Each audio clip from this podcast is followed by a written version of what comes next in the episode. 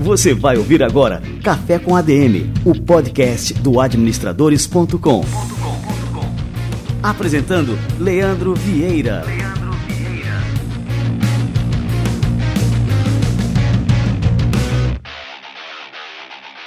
galera, está no ar mais um Café com a DM, a sua dose de cafeína nos negócios. Estamos começando o nosso episódio número 303.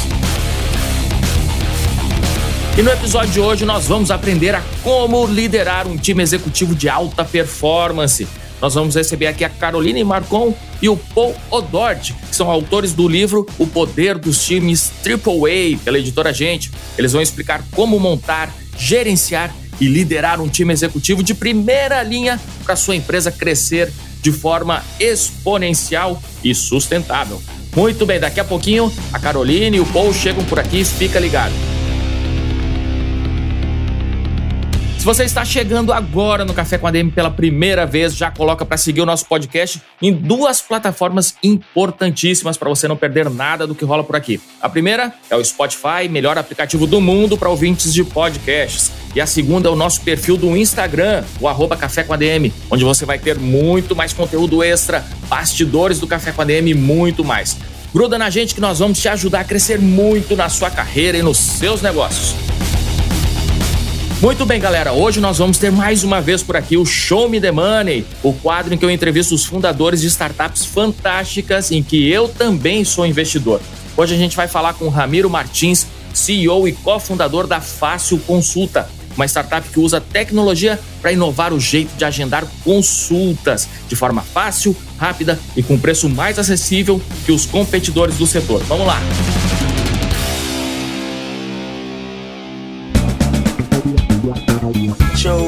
Money.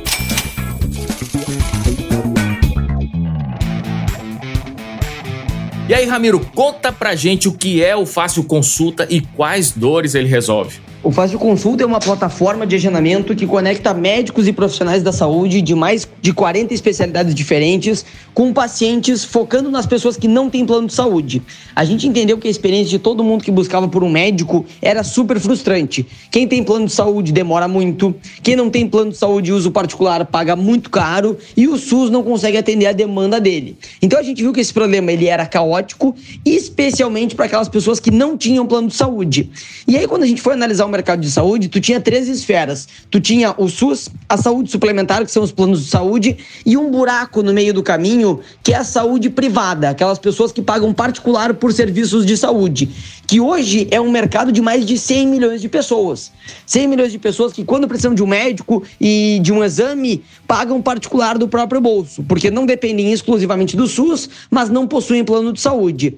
Então foi a partir dessa dor que nós criamos o Fácil Consulta, uma solução de agendamento para os pacientes terem uma experiência completamente diferenciada para encontrarem o um médico certo, terem acesso a todas as informações que eles precisam Horários disponíveis para um intervalo entre agendamento e consulta de apenas quatro dias e um preço de consulta diferenciado. Né? Até, em geral, de 40% a 60% mais acessível do que uma consulta particular.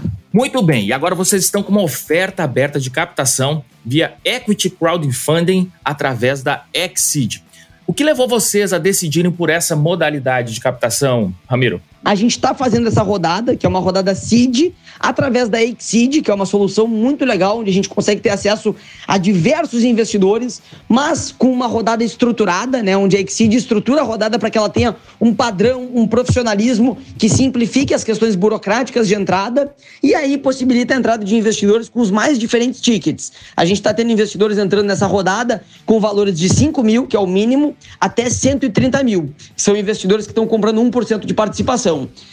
Nós já temos um relacionamento de mais de dois anos com a Exceed, nunca tinha surgido uma oportunidade de abrir rodada, e agora, quando a gente foi analisar por onde a gente ia fazer a nossa captação seed, a Exceed acabou se destacando entre as nossas opções e nós evoluímos a rodada com eles. Tá num ritmo muito legal, a gente está captando 1 milhão e 300 mil, já temos mais de um milhão captados, está na reta final da rodada e essa é um pouquinho da estratégia, injetar esse dinheiro na operação para crescer mais e mais rápido. Hoje, para terem uma ideia, a gente está dobrando a cada ano, né? Esse é o nosso número macro, assim, a gente dobra a cada 12 meses. E a gente entende que tem espaço para acelerar esse crescimento, para triplicar, talvez até quadruplicar ano sobre ano. Então, é em cima de um plano ambicioso de acelerar o nosso crescimento que nós estamos fazendo essa rodada para ter, um, ter uma capacidade de investimentos maior. Fantástico! E você que está ouvindo agora também tem a oportunidade de se tornar um sócio da Fácil Consulta através da Exceed. Bom, a rodada já está garantida com 78% de contratos assinados. Então você tem que ser rápido, pois essa captação termina exatamente na sexta-feira, dia 26 de agosto, às 23h59. Veja todas as informações antes de investir no link adm.to barra fácil consulta, tudo junto em minúsculo e sem acento. E também tire todas as suas dúvidas no grupo de WhatsApp exclusivo dessa captação, diretamente com os fundadores da Fácil Consulta e com o time de experts da Exceed, entrando em adm.to barra grupo Fácil Consulta. Então, os dois links repetindo, adm.to barra Fácil Consulta, para você participar dessa captação e para tirar suas dúvidas via WhatsApp no adm.to barra grupo Fácil Consulta. Show me the money.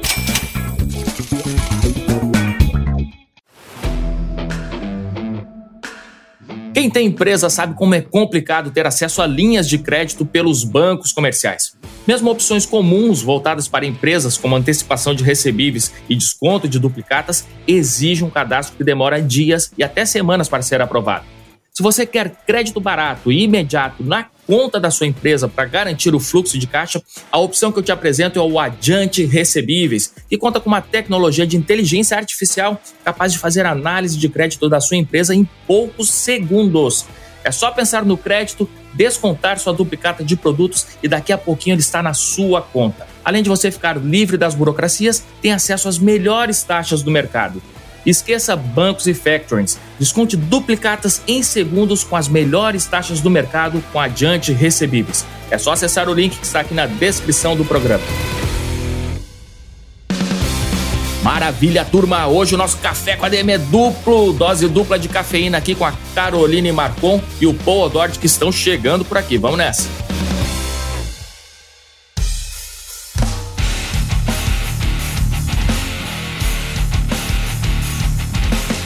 Caroline Marcon é consultora organizacional e coach executiva com experiência em transformação cultural, desenvolvimento de times executivos e inovação em gestão de RH. Ela é professora de MBAs executivos da FGV e trabalha com grandes empresas no Brasil e no exterior.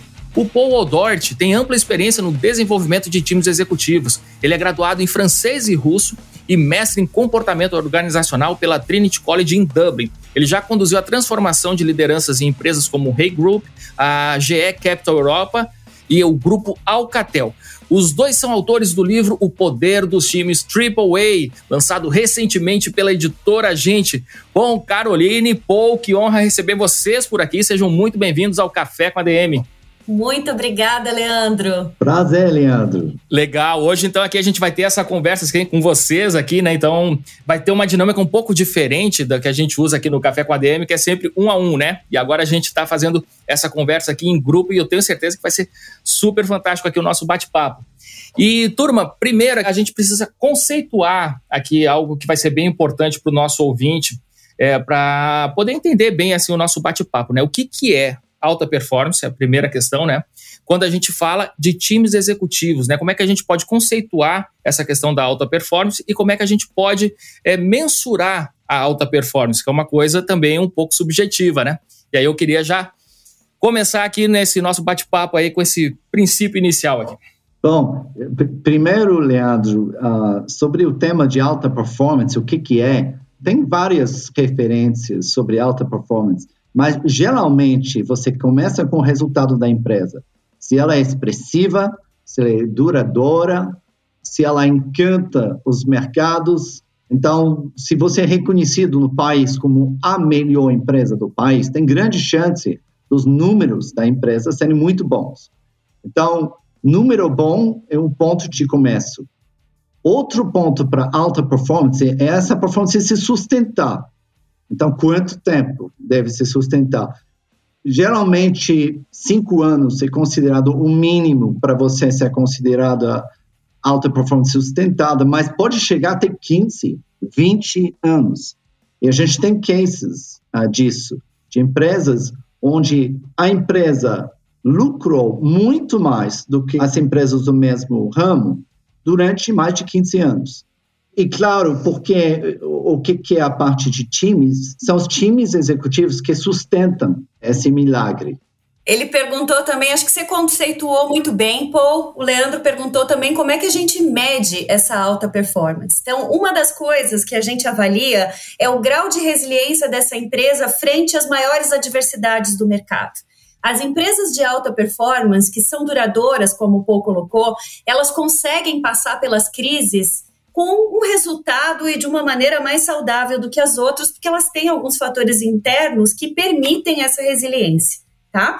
Outra coisa é como é que é a qualidade desse ambiente que permite o quê? Atração e retenção dos melhores profissionais, que permite que as pessoas trabalhem juntas de uma maneira que não leve todo mundo ao burnout, né? Que elas consigam ser produtivas, mas também é, sustentar essa produtividade ao longo do tempo e que elas consigam ter um grau de inovação, um grau de criatividade acima do mercado.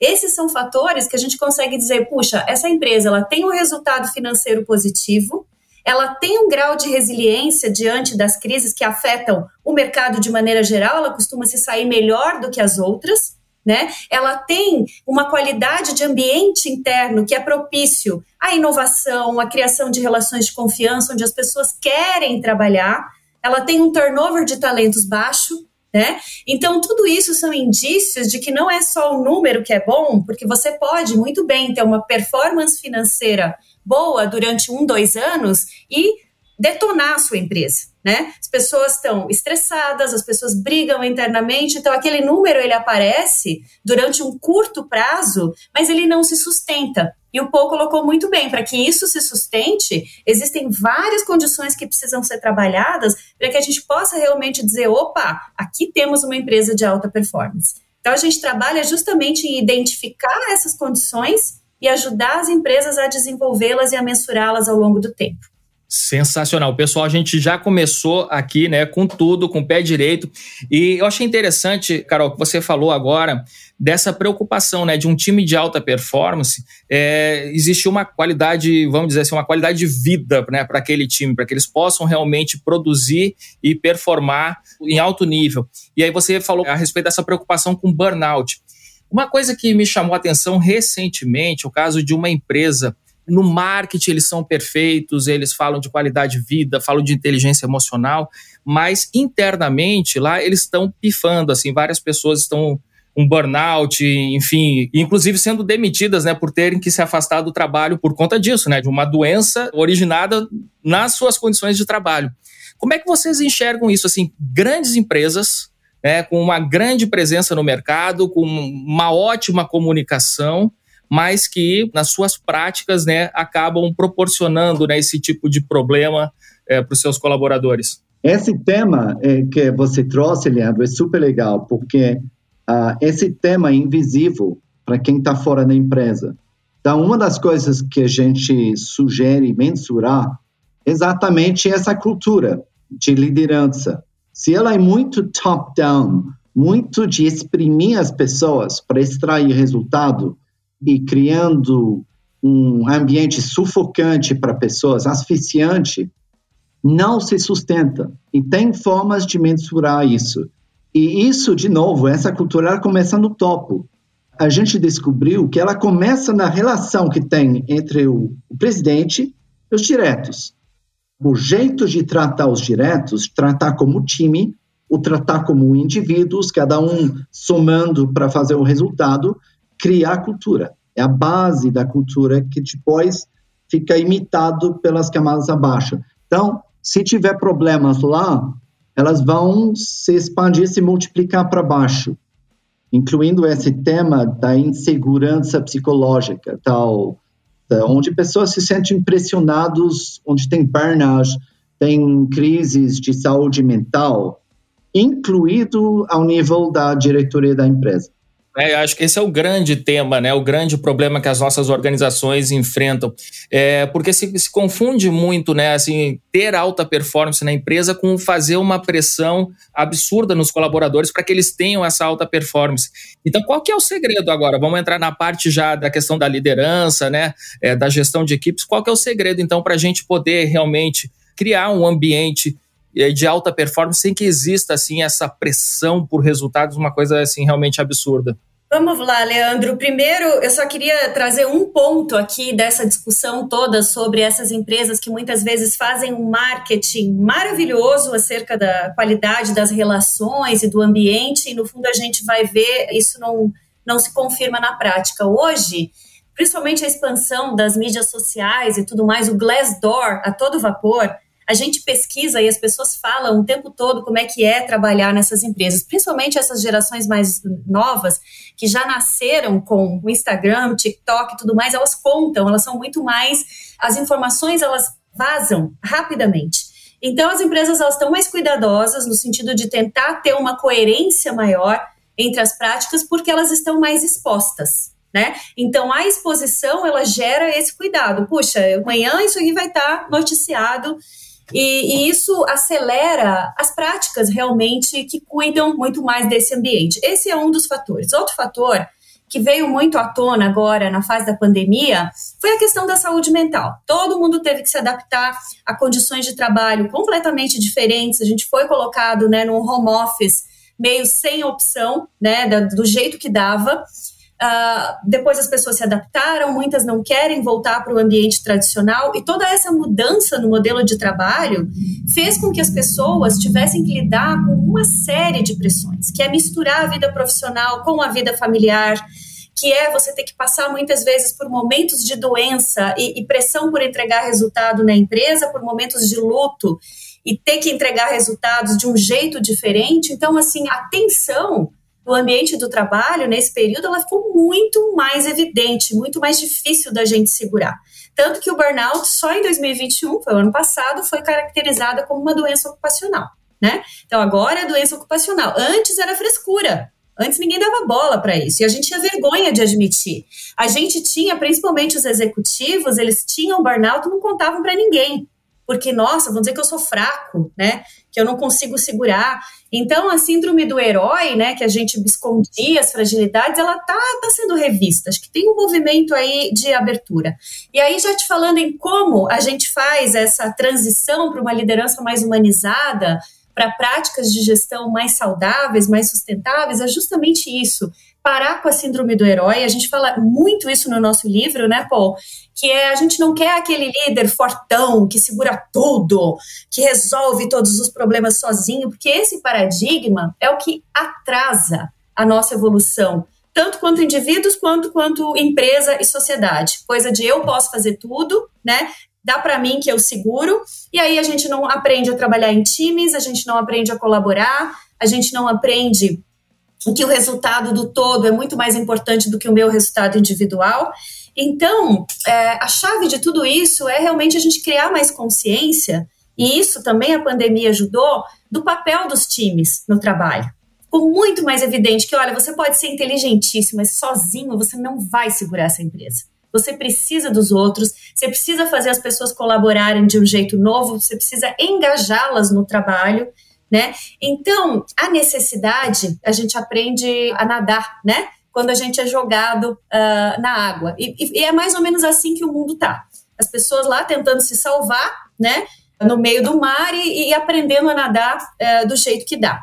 Mas isso tem um tom muito positivo, que é de a gente hoje ser muito mais ouvido quando a gente fala da importância de desenvolvimento de times, muito mais ouvido quando a gente fala da importância da saúde mental e de que você não segura tudo e de que você também pode ter burnout. Isso não é coisa para fracos, né? Isso é coisa normalmente para pessoas ultra comprometidas, mas que não sabem é, trabalhar bem em equipe e que não sabem falar das suas necessidades, né? Se abrir. Então, a gente está num momento muito positivo para o que a gente chama de uma liderança mais humanizada. E no nosso livro, a gente ensina muito quais são os estilos de liderança que ajudam a construir esse ambiente. E aí eu vou passar a bola para o Paul para ele falar um pouquinho do que, que são essa forma de liderar, Paul, mais atual. tem várias formas e, de fato, tem até seis estilos de liderança. Falam, às vezes, que brincando, que tem um sétimo, que é a ausência dos seis estilos de liderança. Então, um empty suit, uma pessoa que realmente não tem impacto de liderança. Mas para ter impacto do jeito que a Carol está falando, quer dizer, criar um ambiente bom, um ambiente de time, a tendência é você usar estilos que inspiram as pessoas a trabalhar juntos. Então, tem os líderes que trazem o estilo visionário. O visionário é que fala do propósito da empresa, por onde a gente vai, quais as prioridades, por que, que isso é importante. E fala usando termos que engajem as pessoas, palavras, imagens fortes e onde tem uma conexão emocional, tem um porquê lá, para as pessoas quererem ir lá. Também eles delegam para o time. Então tem essa coisa de deixar o time trabalhar juntos, que é chamado do participativo, o estilo participativo, faz as pessoas participar na tomada de decisão. Porque antigamente quem tomava todas as decisões era o CEO, o presidente.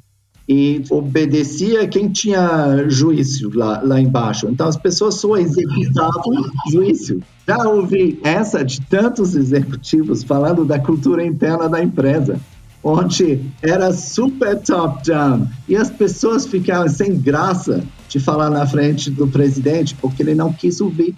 Tantos exemplos disso só quis ouvir opiniões que eram dele, o dela. Mas nesses casos que tenho mentalmente, são principalmente homens. Uma, parece uma característica da gente de querer ser assertivo. Mas como a Carol explicou, isso está mudando. Pessoal, vocês têm assim uma experiência enorme, né, com empresas dos mais variados portes, assim, mas algumas empresas têm centenas, outras têm milhares de trabalhadores.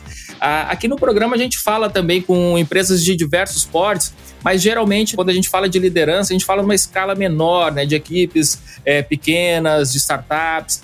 É, vocês acham que existe assim diferenças fundamentais entre liderar uma companhia transnacional, uma grande companhia, né, e liderar uma equipe local, por exemplo? Tem diferenças. Eu vou falar um pouco da minha experiência como consultora, depois passo para você, Paul. É, eu acho que o principal desafio, digamos assim, em termos de tamanho que isso propõe para as grandes, é você fazer a propagação da cultura, você instalar uma cultura corporativa. Quando você tem uma empresa pequena, onde as pessoas trabalham com o dono e o espírito do dono ele está muito presente nas atividades, fica muito mais fácil a gente entender né? Como é que as coisas funcionam por aqui, o que, que é valorizado, o que, que não é. E essa empresa, ela se constitui com práticas culturais que são mais fáceis da gente replicar, até porque as pessoas normalmente trabalham mais juntas e tudo mais. Quando a gente tem uma empresa com proporções gigantescas, transnacionais e tudo mais, vocês fazer com que esse DNA perpasse diferentes geografias, diferentes culturas, unidades de negócio e tudo mais, você precisa de muito conhecimento, de uma abordagem, né,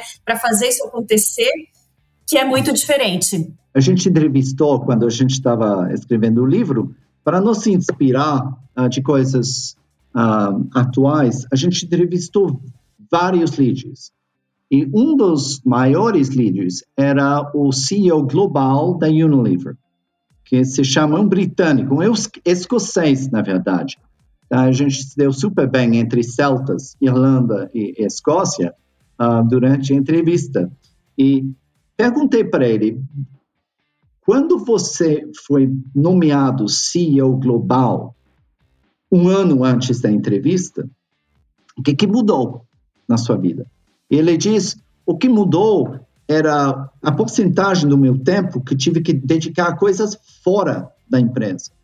Uh, então, essa agenda fora de stakeholders, de clientes, de organizações nacionais em vários países, de influenciar governos, de participar de discussões de regulamentação de determinados ramos da empresa, acaba sugando muito do tempo que não acontece numa empresa menor. Então, a liberdade do líder que tem uma empresa uh, pequena, o média, é muito grande para atuar.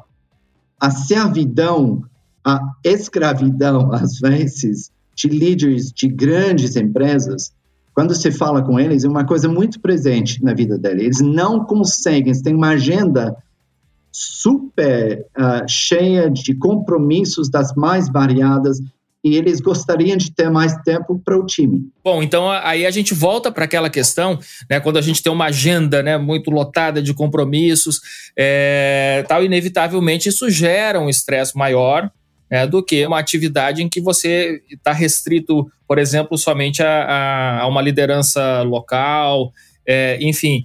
Como é que a gente então consegue equilibrar, né, conseguir cumprir os itens dessa agenda né, e ao mesmo tempo é, não se sobrecarregar, não desenvolver um estresse muito grande, né, e conseguir é, lidar, porque isso aí acaba afetando a própria produtividade, né? Quando a gente se sente sobrecarregado, vai impactar também na nossa performance, né? Como é que a gente pode não diminuir a performance e dar conta de tudo? Eu acredito que aí entra a importância de você construir um time forte, para quem você possa realmente delegar né, atividades importantes, um time que consiga te representar em várias é, esferas da organização ou fora dela. É, a importância de você saber priorizar o seu tempo dentro daquilo que é mais importante. E o mais importante, não só para o resultado imediato do negócio, porque isso, a cabeça dos CEOs, ela é muito programada para isso, né? é, vou priorizar em função dos resultados do próximo trimestre, os resultados até o final do ano.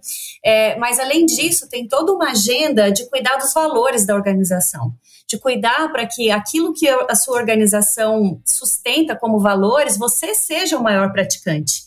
E aí que eu vejo talvez a maior dificuldade das pessoas se perceberem né? E irem além de uma agenda financeira ou de uma agenda de resultado de curto prazo e dizerem eu também preciso ser o representante legítimo dos valores que a minha empresa se propõe, né?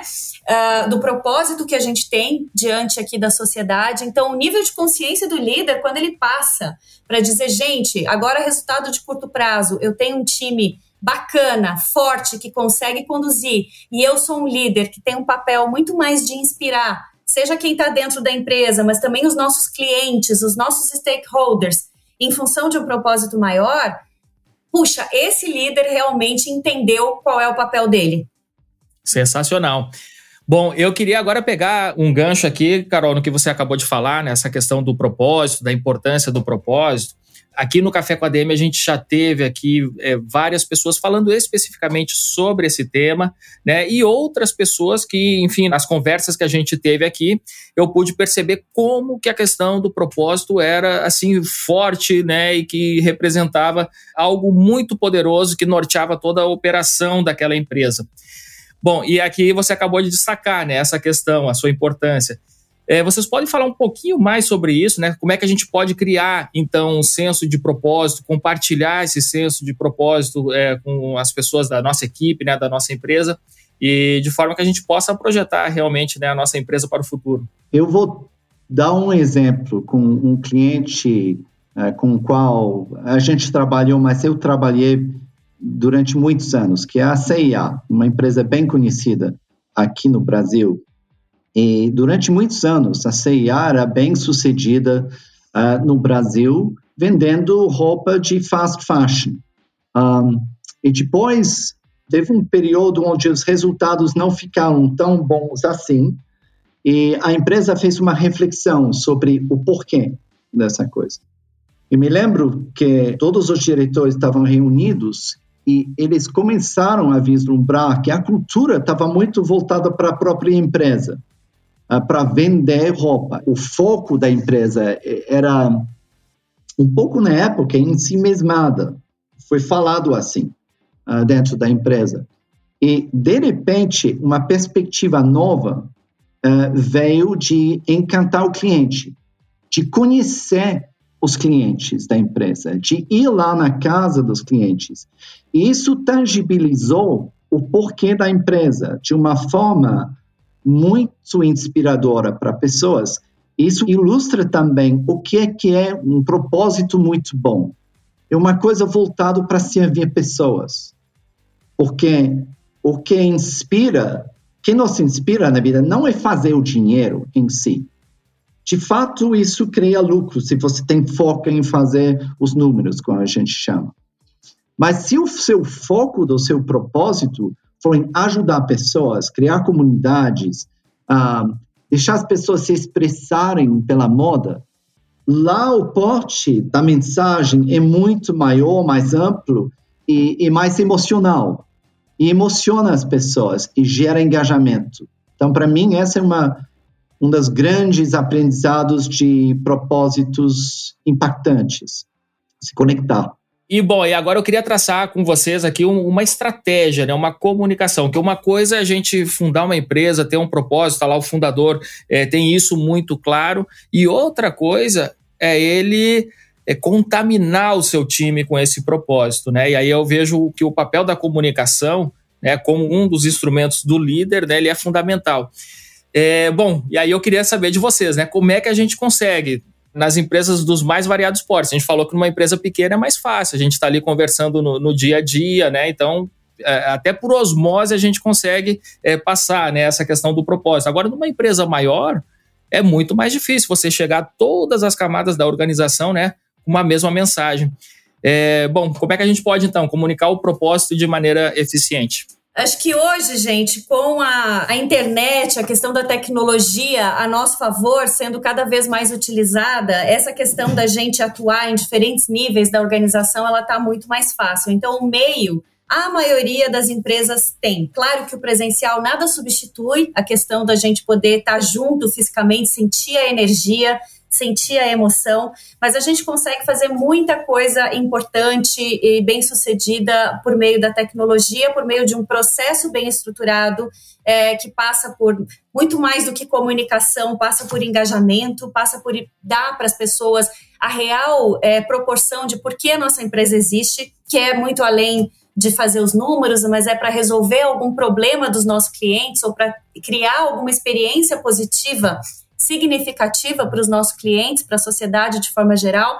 Então, quando a gente consegue extrapolar o produto, que é o que o Paul falou, a, a experiência de moda, ela não se dá através do produto per se. É aquilo que a pessoa busca sentir quando ela veste uma roupa nova. Né? Então, ela está atrás de autoestima, ela está atrás de autoexpressão, ela está atrás de pertencer a um grupo XY. O que, que ela quer é, em termos de experiência emocional positiva com aquilo que ela está vivendo? Né? Quando a gente consegue capturar essa experiência emocional positiva que está por trás do propósito, a gente consegue se comunicar de coração para coração, não só de mente para mente. Porque de mente para mente é, não, não, dura, né? A nossa mente ela é bombardeada por informações, mas à medida que a gente se comunica, é, oferecendo uma experiência emocional impactante, positiva, a gente consegue realmente conquistar um lugar diferente. Então, as empresas, através do marketing, fazem isso muito bem. Uh, e o exemplo que o Paul deu da estratégia da CIA, no caso, e várias outras empresas que a gente trabalha, faz isso, mas a gente precisa trazer isso para o endomarketing, ou seja, para o marketing interno das empresas. Como é que eu trago para as pessoas? O que, que você faz para garantir essa experiência emocional positiva? Primeiro, você mostra o caminho para onde nós estamos indo, por que, que esse caminho é interessante para você, né? Por que, que eu vou fazer com que você queira vir comigo? Você não vai vir comigo porque senão você vai ser demitido. Você vai vir comigo porque isso é importante para você, porque isso significa muito na sua vida. Você sabe qual é o seu papel dentro dessa empresa e aonde que você contribui. Então você se sente importante no processo. Né? E quando eu vou contando essa história e fazendo com que as pessoas percebam essa ligação emocional que elas têm, ah, isso é a melhor estratégia de retenção que existe. Não tem salário que cubra, sabe? Porque eu tô conectado, não quero nem ouvir se alguém quer me pagar mais, porque eu sei onde eu quero chegar, eu sei qual é o meu papel nessa história, né? E eu tenho muito orgulho de fazer parte.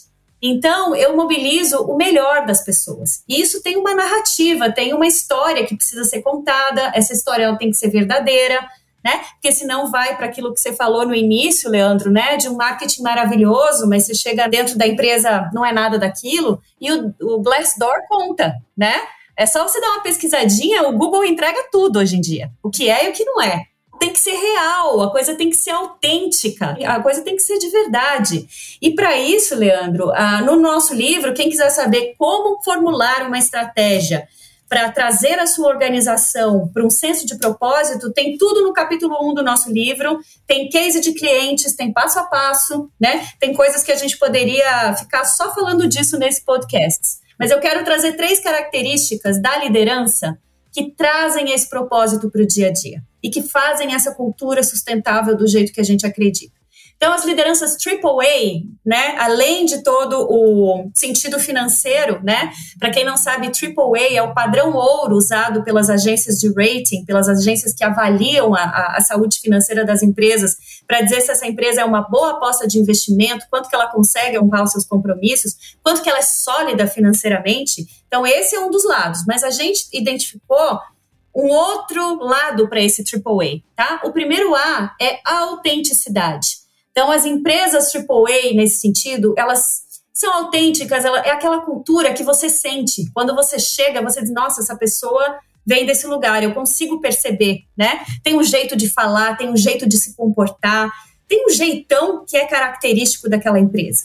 Né? A pessoa consegue ser quem ela é aqui, ela não precisa ser dupla cara, né? Ela pode ser quem ela é, porque a gente aceita a autenticidade como uma parte boa. Segundo, são empresas ágeis. Ágeis no sentido de se adaptar, no sentido de entender o que, que precisa naquele momento para engajar as pessoas, o que, que o mercado está pedindo. Então, tanto do ponto de vista estratégico, quanto do ponto de vista de conexão emocional. Elas são ágeis, elas são ligadas no que está acontecendo no mundo. E o terceiro, e mais importante, são apaixonadas.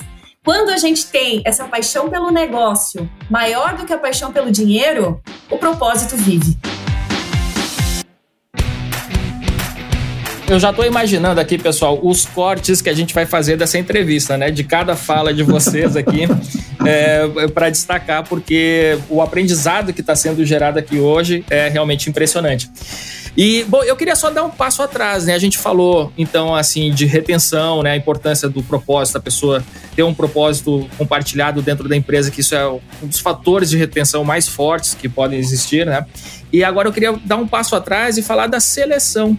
Né? Como é que a gente, então, consegue encontrar no mercado e atrair para nossa empresa, né, os melhores, né, os profissionais que realmente também são AAA por si só antes né, de fazer parte da nossa equipe, eles já são realmente né, os melhores. Como é que a gente pode atrair esse tipo de profissional para nossa empresa? Posso te dizer, Leandro, onde começava essa discussão antigamente? Começava olhando o CV que a pessoa fez, as características de o que ele aprendeu na primeira, na segunda, na terceira empresa, e somava isso, dava um bom executivo. Mas, de fato, esses executivos com com CV brilhante, às vezes falhavam. O porquê disso é que não se adaptavam, não eram ágeis o suficiente, como a Carol estava trazendo, para se inserir dentro de uma cultura. Então, esse tema de líderes capazes de, de se adaptarem é super interessante e se adaptarem principalmente ao propósito da empresa. Então, você tenta descobrir dentro da entrevista quem é essa pessoa. Não o aspecto formal, que geralmente é o que passa em primeiro em entrevistas mais clássicas, mas o que, é a paixão dessa pessoa? O que ela realizou? Quais foram os momentos de transformação dela durante a carreira? Se foca em pequenos momentos onde a pessoa aparece a sua capacidade de contribuir. Se faz essa pessoa falar de como que ela criou um time, por exemplo. E se faz ela descrever detalhadamente a cena, como se fosse rodando um filme. O que, que ela fez? E é impossível fingir. Se você não fez, se você não criou um time, se você não vibrou pela criação de um grupo bacana, você não consegue descrever isso de forma realista. Então, se foca a pessoa em cima das coisas que vão de fato fazer a diferença e permitir ela se expressar dentro da cultura. Isso pode durar uma hora, duas horas, tem entrevistas de até três horas. Me lembro de um CEO, estava procurando um CFO dentro de uma empresa cujo nome não vou falar. O CEO era brilhante. Ele se preparou para falar do CV dele, de tudo que ele tinha realizado, eu sim, eu não quis saber sobre isso. Ele diz: não, não, não, me fala de você, das suas crenças. da sua infância, o que, que era importante, como que você se diverte na vida. E o CFO não entendeu bem, mas ele falou, falou, falou, e no final o CEO diz, bom, você está dentro, e deixa-me te explicar por que, que a gente falou de você. O mais importante no meu papel é criar esse time, é ter pessoas que vão se dar bem. Se esse time se dá bem, eu fiz o meu trabalho. Esse é o meu papel principal como presidente, formar um time. Um cara que entra e quer brilhar, quer se mostrar, compete com os demais, é a última coisa que eu preciso. Então, CEOs procuram coisas diferentes. CEOs de empresas AAA procuram competências diferentes dos demais. Essa informação que o Paul acabou de dar aqui, ela vale ouro, porque ele desvendou uma das coisas de assessment executivo né, para nível de C-level que a gente mais olha e que as pessoas muitas vezes não percebem. A gente está buscando valores, a gente não está buscando competência técnica, porque isso é pré-requisito. Todo mundo que chega para uma entrevista dessa já passou por uma pré-seleção. Então não tem ninguém que chega para uma entrevista dessa que seja uma pessoa inexperiente, com um currículo que não atenda. Isso aí é pré-requisito. Agora, o que vai fazer você ser a pessoa escolhida ou não são os seus valores, é a forma como você toma decisões quando não tem resposta certa, é se você tem coragem para fazer o que precisa ser feito e arcar com as consequências. Então a gente pede muitas vezes momentos mais difíceis da sua carreira o que, que você fez quando estava tudo desmoronando, né? Pega, escolhe uma situação em que nada deu certo. Eu não estou interessada em saber dos erros da pessoa, porque todo mundo tem. Eu quero saber como ele lidou diante das adversidades, o que, que ele aprendeu, como ele se construiu dentro de um momento difícil. Então, a gente está olhando muito além daquilo que às vezes as pessoas vão preparadas, né? E essa é a seleção bem feita. É aquela que passa por experiência, mas que vai ver quem é o ser humano. É um ser humano que está se desenvolvendo, é um ser humano maduro, emocionalmente inteligente, capaz de lidar com adversidades? Ou é uma criança mimada, cheia de grifes no currículo? Porque tem também, né? Tem um monte. A gente tem que saber Demais. diferenciar quem é quem. Então, gente, essa é uma dica. Quando pedirem para falar de você e tal, é ser verdadeiro, é falar daquilo que você acredita que você realmente valoriza. Pô, fantástico, pessoal. E agora, assim, aproveitando mais ainda a experiência de vocês aqui no nosso Café com a DM, quando a gente está montando um time executivo, a gente sabe que tem duas maneiras, né? Uma é puxar uma pessoa que já é da empresa, né? A prata da casa, que a gente chama aqui, que já conhece a cultura, enfim, né? Sabe o que, deve ser feito, ou então trazer alguém de fora que também já tenha se provado, né? Em experiências anteriores. Quando a gente visa alta performance, né? Qual dessas opções vocês indicariam mais? Esse não deve ser o único fator de análise. Então, eu vou numa resposta típica de consultor, que é depende, mas depois eu explico. tá? E depois te mando a fatura. Boa. Brincadeira. Mas é o seguinte, a prata da casa, ela tem a seu favor o conhecimento da cultura, ela tem a seu favor, provavelmente para estar tá sendo considerada para aquela posição, ela tem a confiança dos líderes, porque senão ela não é nem considerada. Então, ela já é uma pessoa bem vista internamente, que provavelmente tenha um histórico de sucesso. Então, eu estou falando de uma prata da casa legítima, tá? Prata legítima, ela tem histórico de sucesso, ela é bem aculturada, ela tem a confiança das pessoas, e tudo isso a coloca, sem dúvida, como um representante legítimo, tá? Porém, o que a gente precisa avaliar para tomar uma decisão é o seguinte: a cultura que eu estou querendo construir é a mesma que essa pessoa está carregando, ou de repente eu estou passando por uma transformação radical enquanto empresa, e esta pessoa, por mais que ela seja ótima, ela representa o passado. Então, o ponto de partida é o que, que você quer sinalizar com esta promoção ou com essa escolha? Você quer sinalizar uma mensagem cultural importante. Quem melhor representa essa mensagem cultural?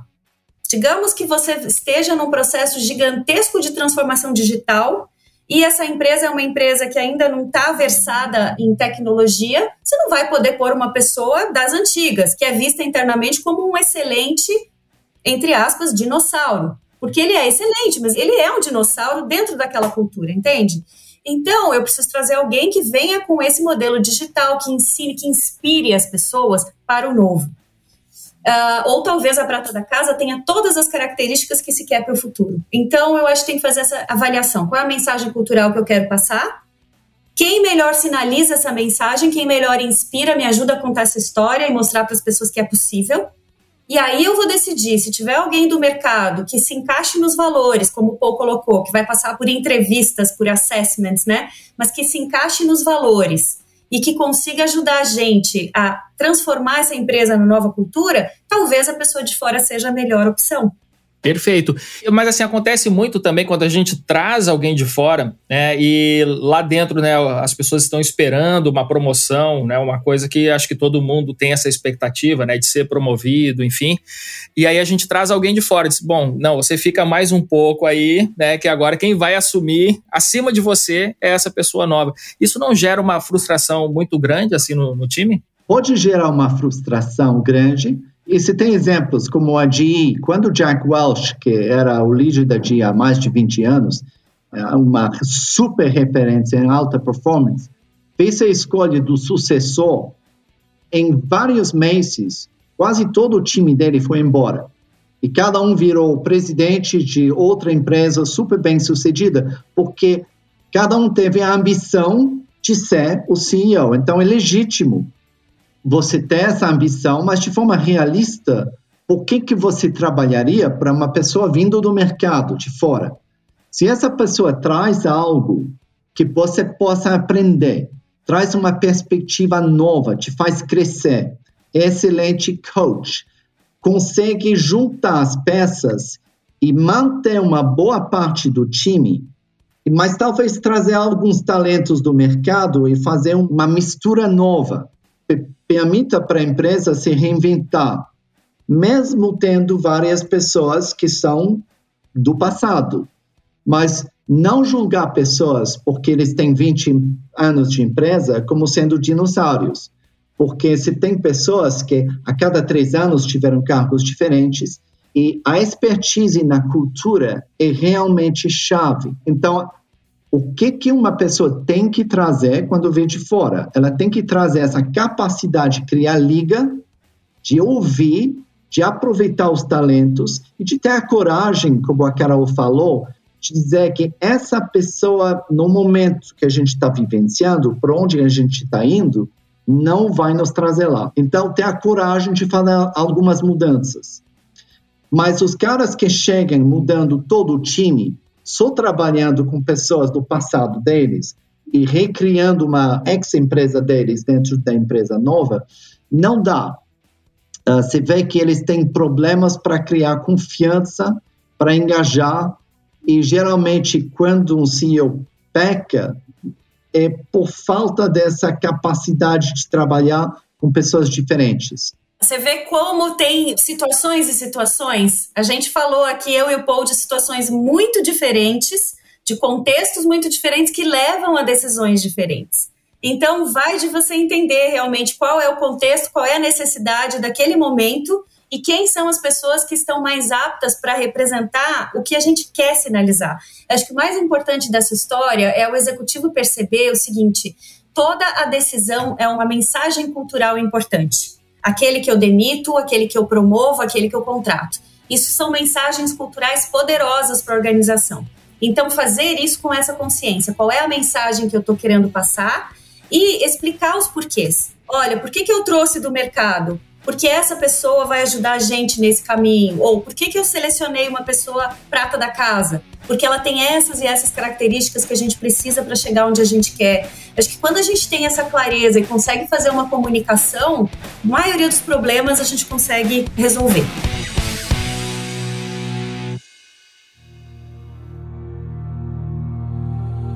Livro da Semana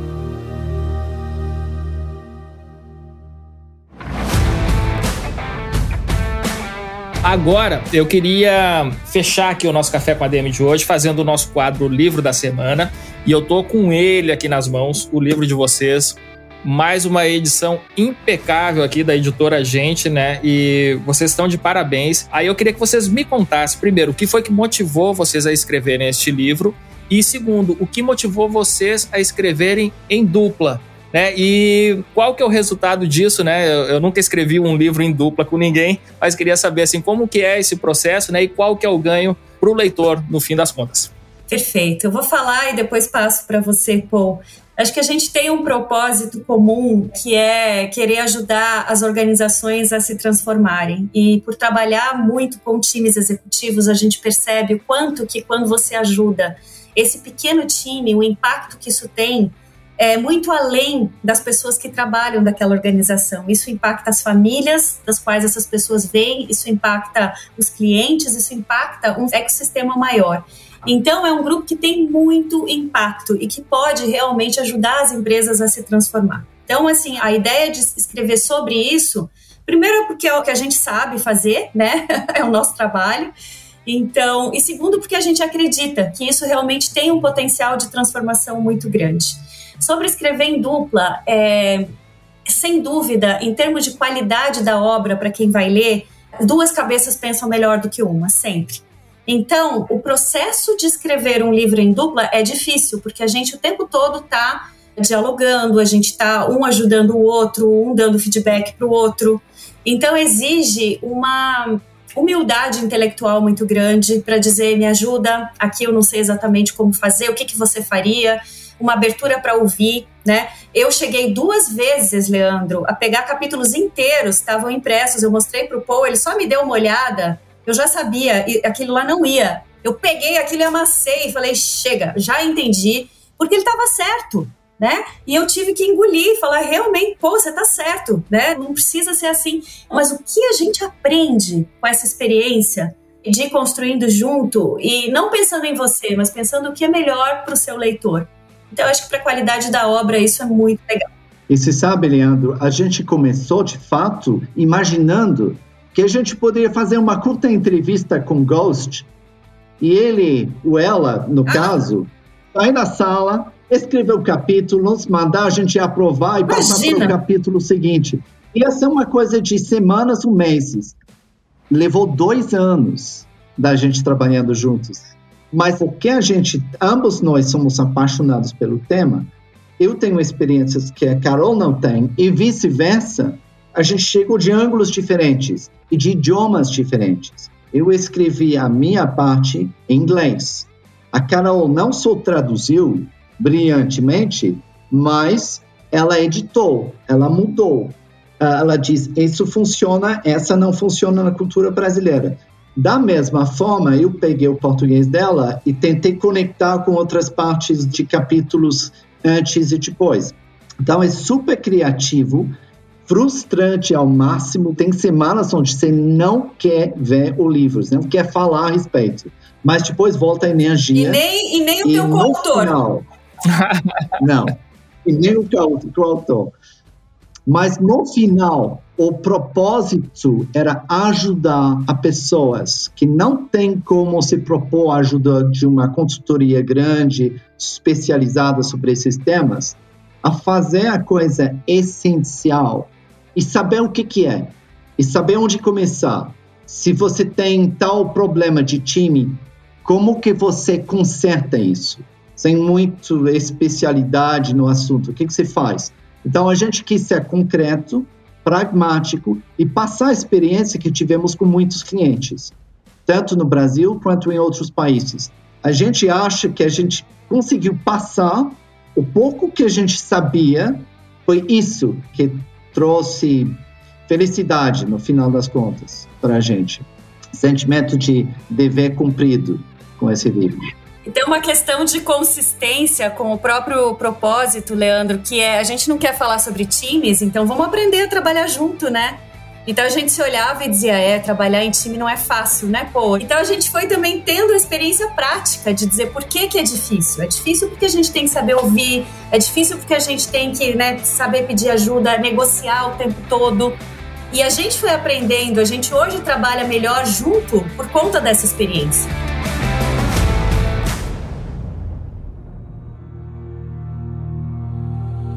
Livro da Semana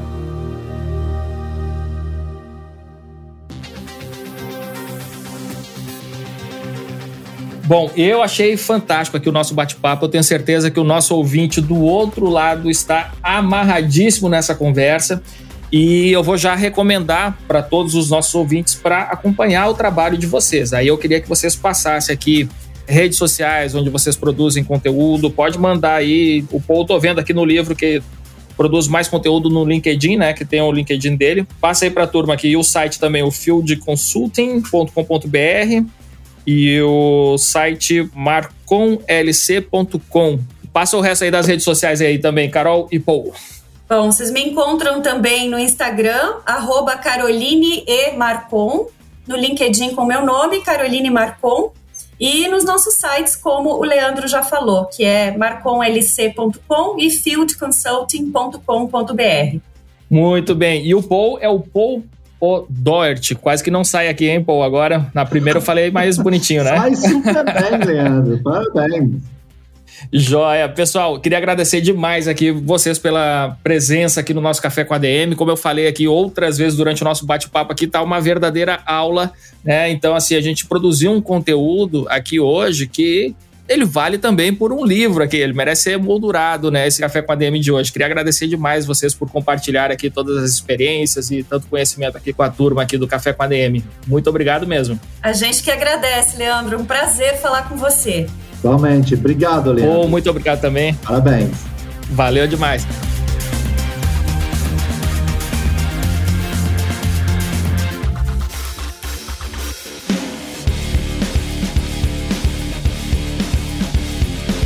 Que aula, meus amigos, que aula aqui com a Caroline Marcon e com Paul Odort.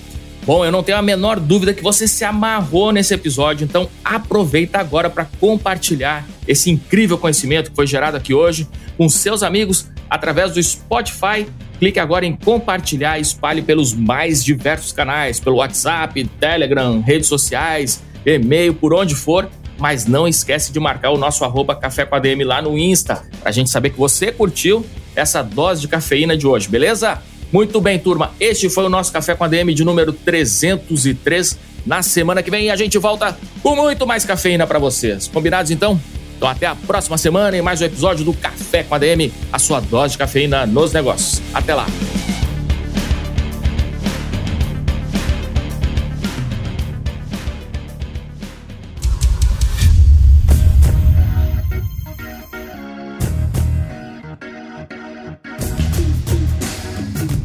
Você ouviu Café com ADM, o podcast do administradores.com.